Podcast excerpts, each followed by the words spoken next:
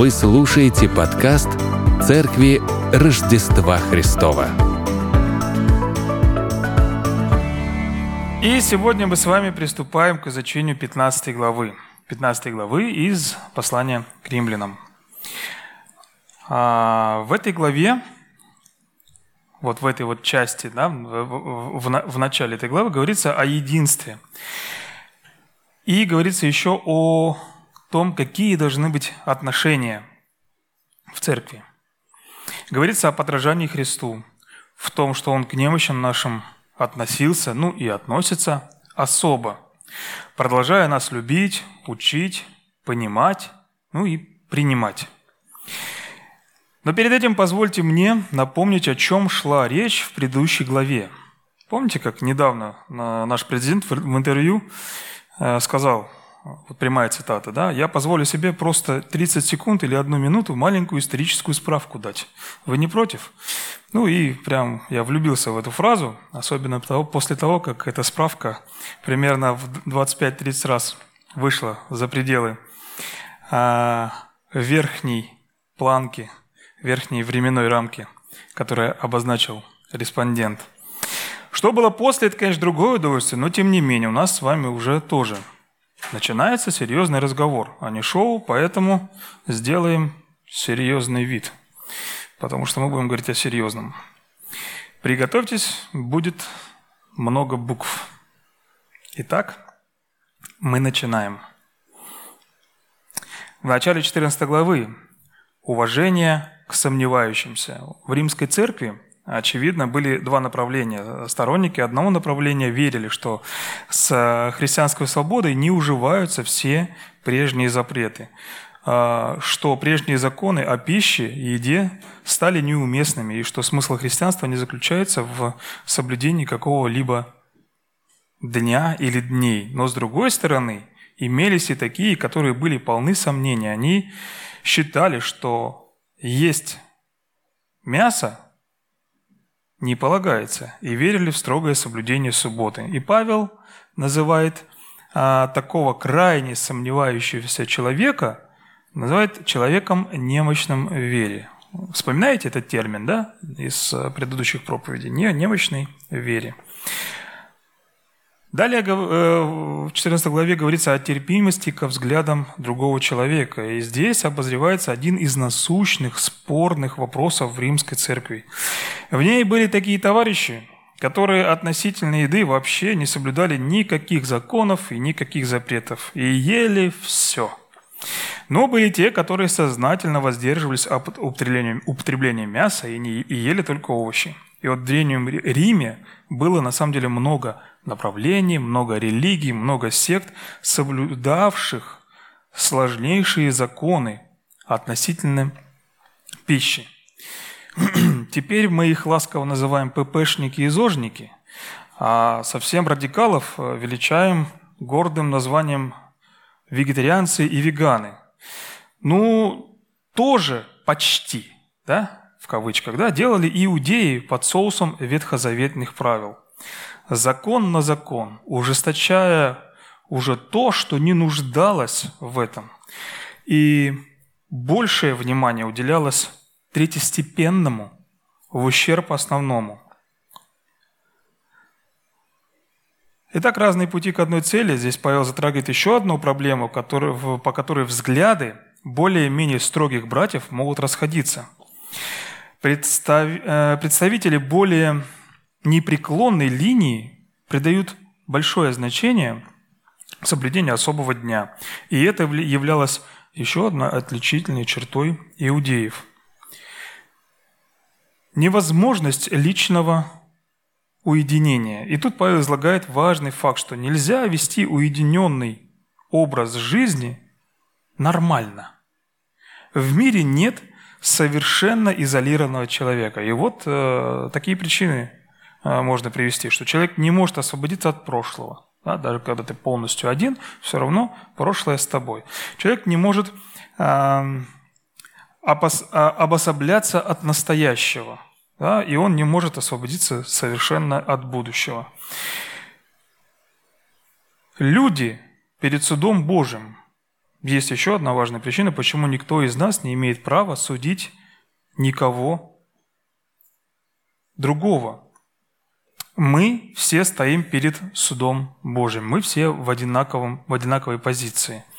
Мы являемся не судьями, но сами находимся перед судом, каждый ожидая своей очереди. Человек и сознание, а, осознание да, своего ближнего, своего соседа. Вот бывают случаи, в которых сильный в вере человек не видит никакого вреда в этом определенном конкретном случае действий. Но человека более строгих взглядов эти же моменты могут потрясти до основания. А если еще и приложить, предложить ему э, то же самое сделать, да, то человек может и приткнуться. И возьмем одной, один простой пример. Вот один человек искренне верит, что никакого греха нет в том, чтобы в воскресенье пойти в кинотеатр. Конечно же, после церкви. Конечно же. Даже не думайте, что тут как-то чего-то где-то. Нет, вот с семьей там или один пойти на какой-нибудь э, фильм. Для него это нормально. Проблем никаких не возникает. Он в свободе. Этот день он выделил вот таким вот образом а, для отдыха. А другой человек скажет, ни в коем случае, никогда в жизни. И если первый возьмет второго с собой на сеанс, да, то тот будет сидеть, париться, потом обливаться и чувствовать себя ну, последним грешником. И вот долг христианина думать о том, как конкретное действие может повлиять не только на него, но и на других. Во-первых, это, и во-вторых, понимать, что если видишь кого-то с билетиком в кино в воскресенье, не осуждай.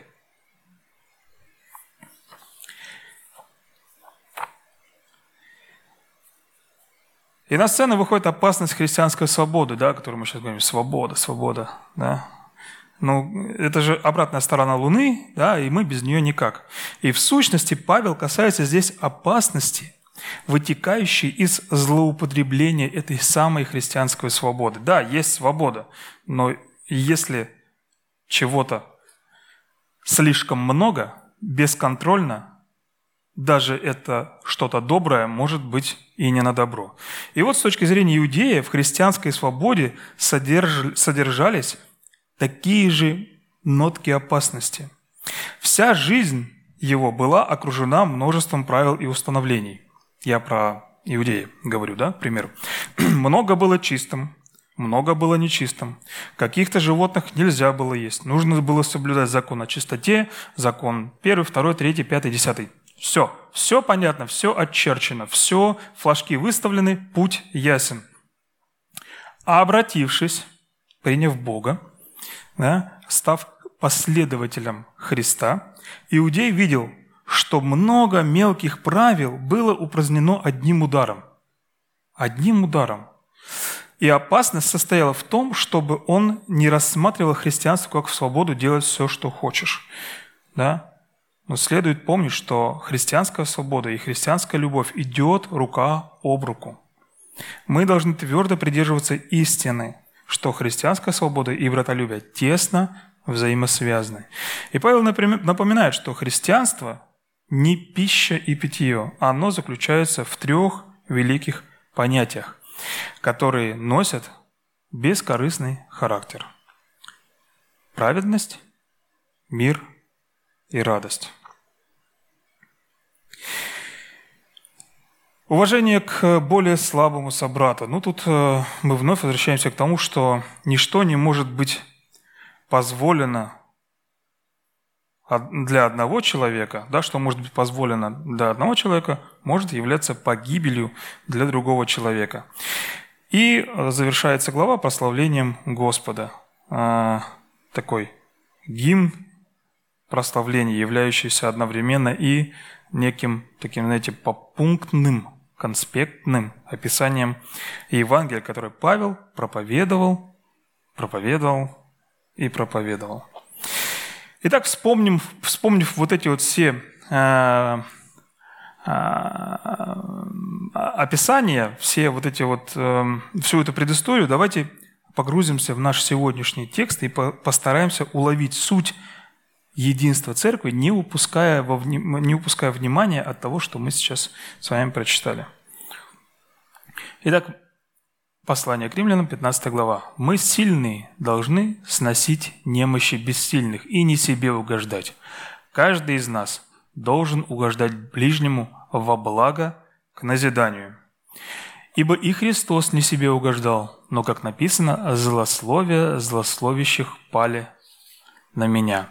А все, что писано, было прежде написано нам в наставлении, чтобы мы терпением и утешением из Писаний сохранили надежду. Бог же терпение и утешение да дарует вам быть в единомыслии между собой по учению Иисуса Христа, дабы вы единодушны, едиными устами славили Бога и Отца Господа нашего Иисуса Христа. На всем заканчивается наш сегодняшний отрывок. И вы заметили, что Павел как бы продолжает, но уже с другой стороны, продолжает вот эту всю 14 главу, но с другой стороны продолжает, показывая обязательства христиан по отношению друг к другу. В особенности те обязательства, которые непосредственно в вере братьев выражаются к менее а, сильным в вере. Итак, верующие не должны презирать или осуждать друг друга. Это понятно? Спите? Простите, я просто хотел уточнить. Итак, верующие не должны презирать или осуждать друг друга, и не должны один к другому подавать повода к преткновению или к соблазну. И вот в послании Павла это прозвучало как убедительное наставление – и теперь нам апостол вот в этих вот в шести стихах выдвигает третий принцип, который следует держаться каждому верующему в Иисуса Христа. Он, то бишь я, то бишь мы все, должны следовать примеру Христа.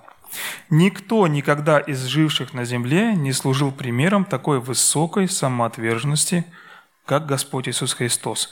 В Его служении не себе, но людям на благо. А потому те, носят, те кто носит Его имя, христиане, да, последователи Его, ученики Его, держащиеся Его пути, должны подражать Ему.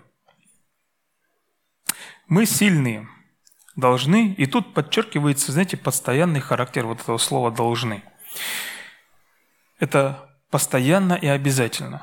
Итак, мы сильные должны сносить немощи бессильных. И знаете, вот это слово «должен», «должны» как-то потеряло свою актуальность в нынешнем веке нашем. Вот мы должны хорошо учиться, да, мы должны соблюдать правила дорожного движения. Мы должны работать, не спустя рукава. Да? Мы должны, мы должны, мы должны. И мы слышим вот это вот «должны», знаете, ну как-то вот неплохо было бы сделать, да?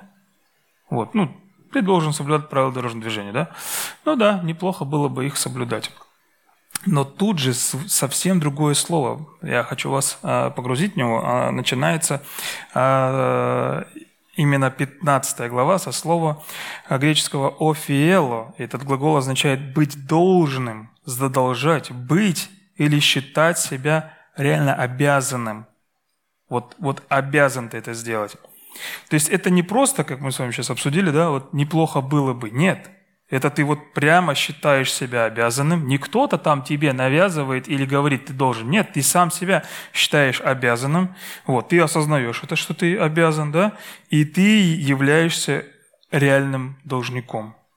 И вот твой долг, как последователя Христа, выплачивается не унижением слабых в вере, да, ну или безразличии к ним, а в выражении поддержки. При этом мы не должны искать своей выгоды.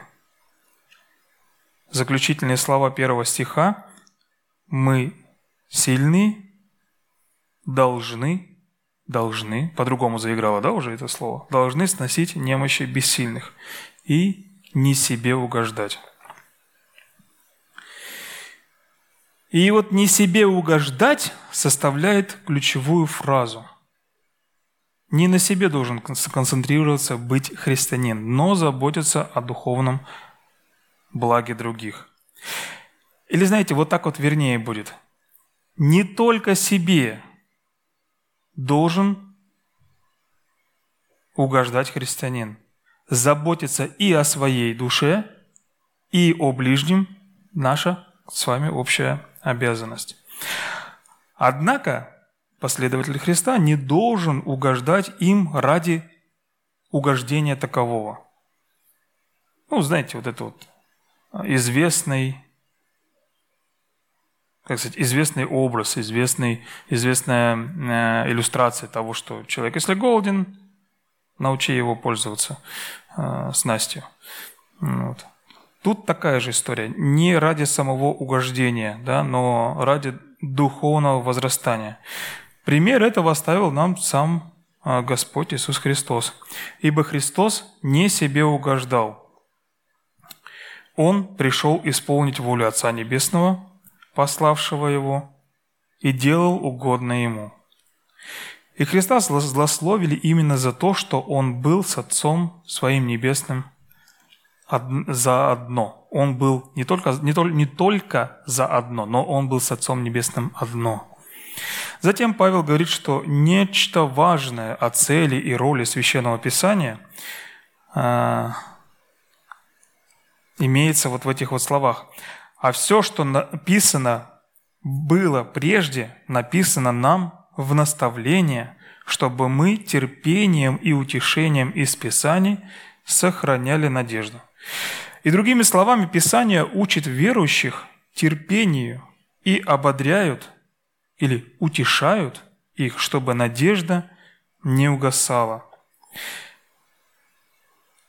тоже мы и в пятой главе проходили. Очень близкое по понятию, что христиане должны учиться из прошлого, из того, что записано в Ветхом Завете.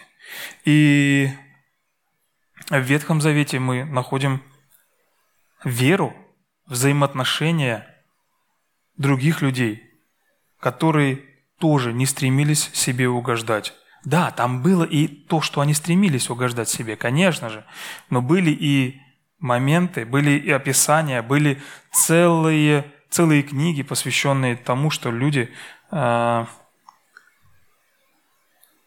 были неуклонны от следования за Богом. И по мере этого обретают подкрепление и утешение текущие, да, нынешние живущие христиане – а, приобретают подкрепление и утешение непосредственно в настоящей жизни, с надежды, глядя в будущее. Терпение и утешение, которые черпает верующий в Библии, в конечном счете дается ему самим Богом. И Павел молил Бога, чтобы он послал его читателям единомыслие – вот это вот слово «единомыслие». Мы к нему обязательно еще вернемся. И конечная цель такого единомыслия в том, чтобы они единодушно и едиными устами, как в Писании да, у нас написано, и в чувствах своих, и на словах славили Бога и Отца нашего Господа Иисуса Христа. Именно это должно быть главной целью как верующего, так и церкви в целом – и вот нам запомнить надо вот это вот. Главная цель христианина – это славить Бога. Ну и отсюда вопрос со звездочкой. Какая главная цель церкви? Правильно, то же самое. Вообще молодцы. Ребусы щелкаете на раз.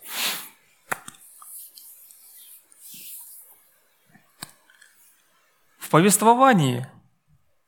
Начало 15 главы, которую мы с вами прочитали, да, до 6 стиха, также можно увидеть конкретные и реальные а,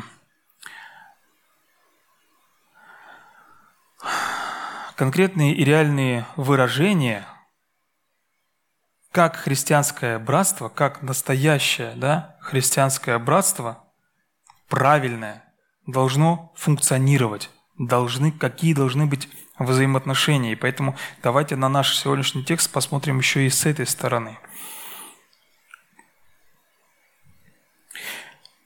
Христианское братство должно, должно, теперь вы по-новому понимаете это слово, да? Должно отличаться взаимной предупредительностью и уважением.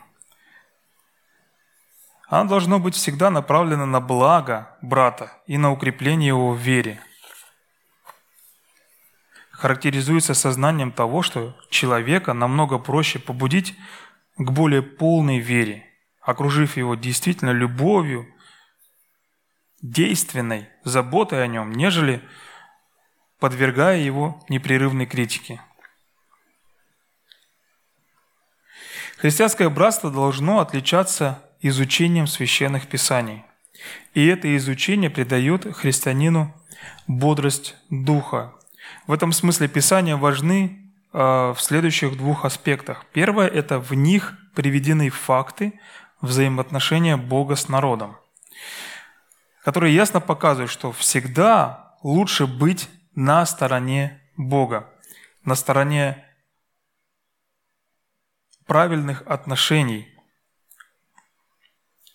и лучше, скорее всего, многие не согласятся, но лучше страдать с Богом, нежели жить без всяких волнений и тревог, относительно, да, без всяких волнений и тревог, да, но быть противником Ему.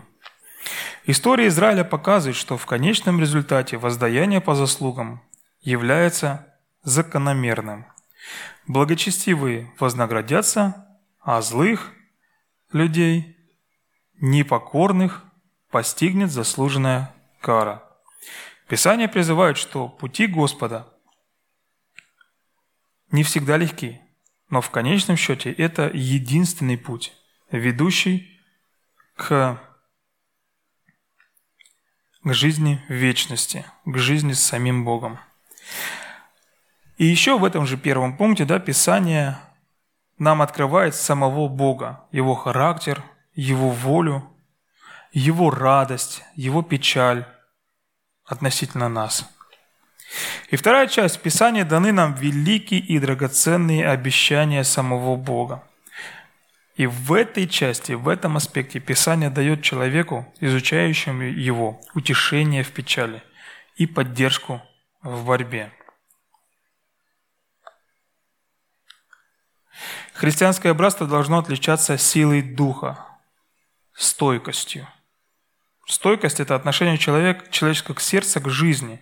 Это больше, чем терпение. Это сила, которая не только принимает реальность жизни, но, приняв эту реальность, преобразовывает ее в прославление нашему Богу. И христианское братство должно характеризоваться надеждой – и христианин всегда реалист. Он никогда не должен быть пессимистом.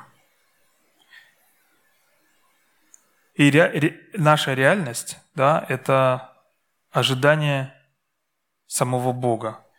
И какая-то христианская надежда. И она не дешевая надежда.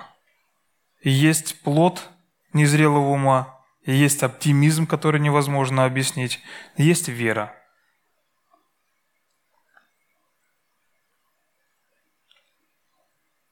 Вера, которая способна видеть невозможное. Христианская надежда, она всегда основывается на веру, на, на вере, на вере непосредственно в Бога. И это не вера в человеческий дух, не вера в свои способности, не вера в какой-то опыт. Это вера непосредственно во всемогущество Бога. И христианское братство должно характеризоваться единодушием. Какая бы роскошная церковь ни была, в ее убранстве, какие бы в ней не, было бы, не были бы совершенные литургические особенности или музыкальные, каким бы щедрым ни, было, не, не были бы а, сборы этой церкви, если она утеряла единодушие, то она лишилась и самого существенного элемента вот этого самого братского общения. Кстати, единодушие не означает отсутствие расхождения во мнениях.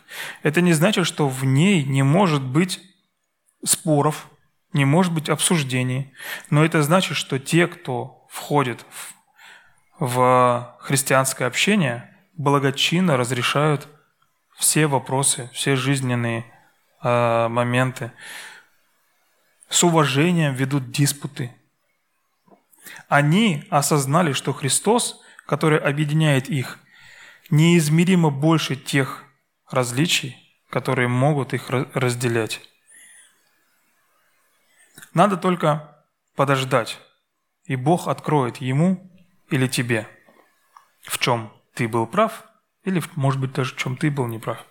С любовью надо ждать. Не придерж... Э... И не придерживать, знаете, вот на последний час, э, час X, да, вот такие вот фразы, как «я же говорил», да, или «я так и знал».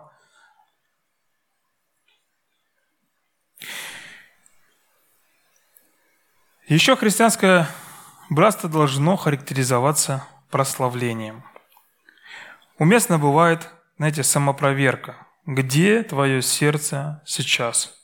Все ли с ним в порядке? Все ли, все ли там хорошо?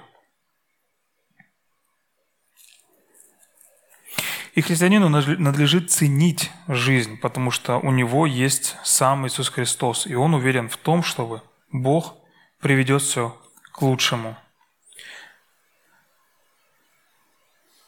Но самым важным для христианского, для христианского общения, для христианского братства служит то, что оно берет пример и вдохновение, и движущую силу, если хотите, да, так выразиться, от Иисуса Христа. Почему? Потому что у Него пример для нас. Он не себе угождал. Примечательно, знаете, что когда Павел говорит о необходимости сносить немощи бессильных, он употребляет то же слово, которое было употреблено для выражения, описывающее, как Христос несет крест. Когда Всевышний Бог предпочел служить другим людям, нежели угождать себе, Он нам подавал пример, который должен усвоить каждый его последователь. И в этот момент я бы хотел, чтобы мы еще раз прочитали текст, но уже вдумчиво, вспоминая все ключевые моменты, которые мы сейчас с вами проговорили. Мы сильные, должны сносить немощи бессильных и не себе угождать. И каждый из нас должен угождать ближнему во благо к назиданию, ибо и Христос не себе угождал, но, как написано, «злословия злословящих тебя пали на меня». А все, что писано было прежде, написано нам в наставление, чтобы мы терпением и утешением из Писаний сохраняли надежду. Бог же терпение и утешение да дарует вам быть в единомыслии между собою по учению Иисуса Христа – дабы вы единодушно, едиными устами славили Бога и Отца Господа нашего Иисуса Христа.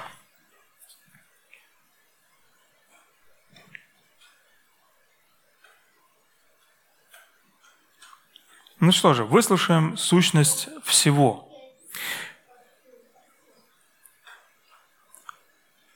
Сильные должны сносить немощи бессильных. Каждый из нас угождает ближнему во благо и к назиданию.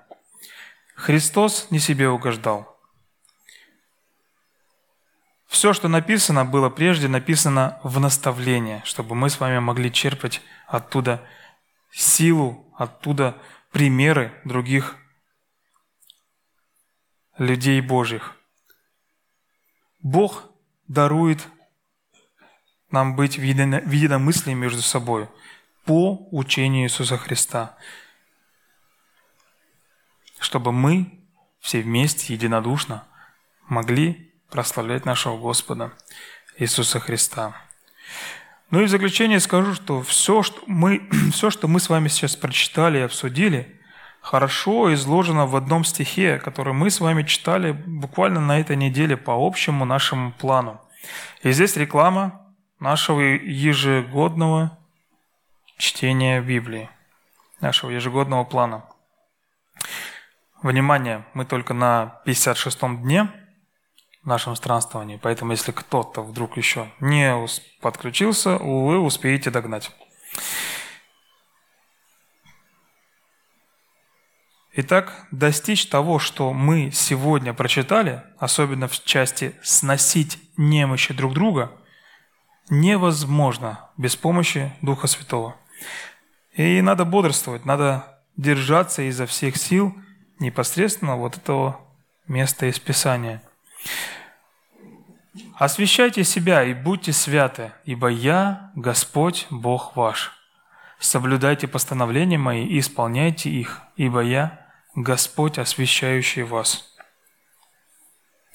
Лучше и не скажешь, а главное – своевременно. Поэтому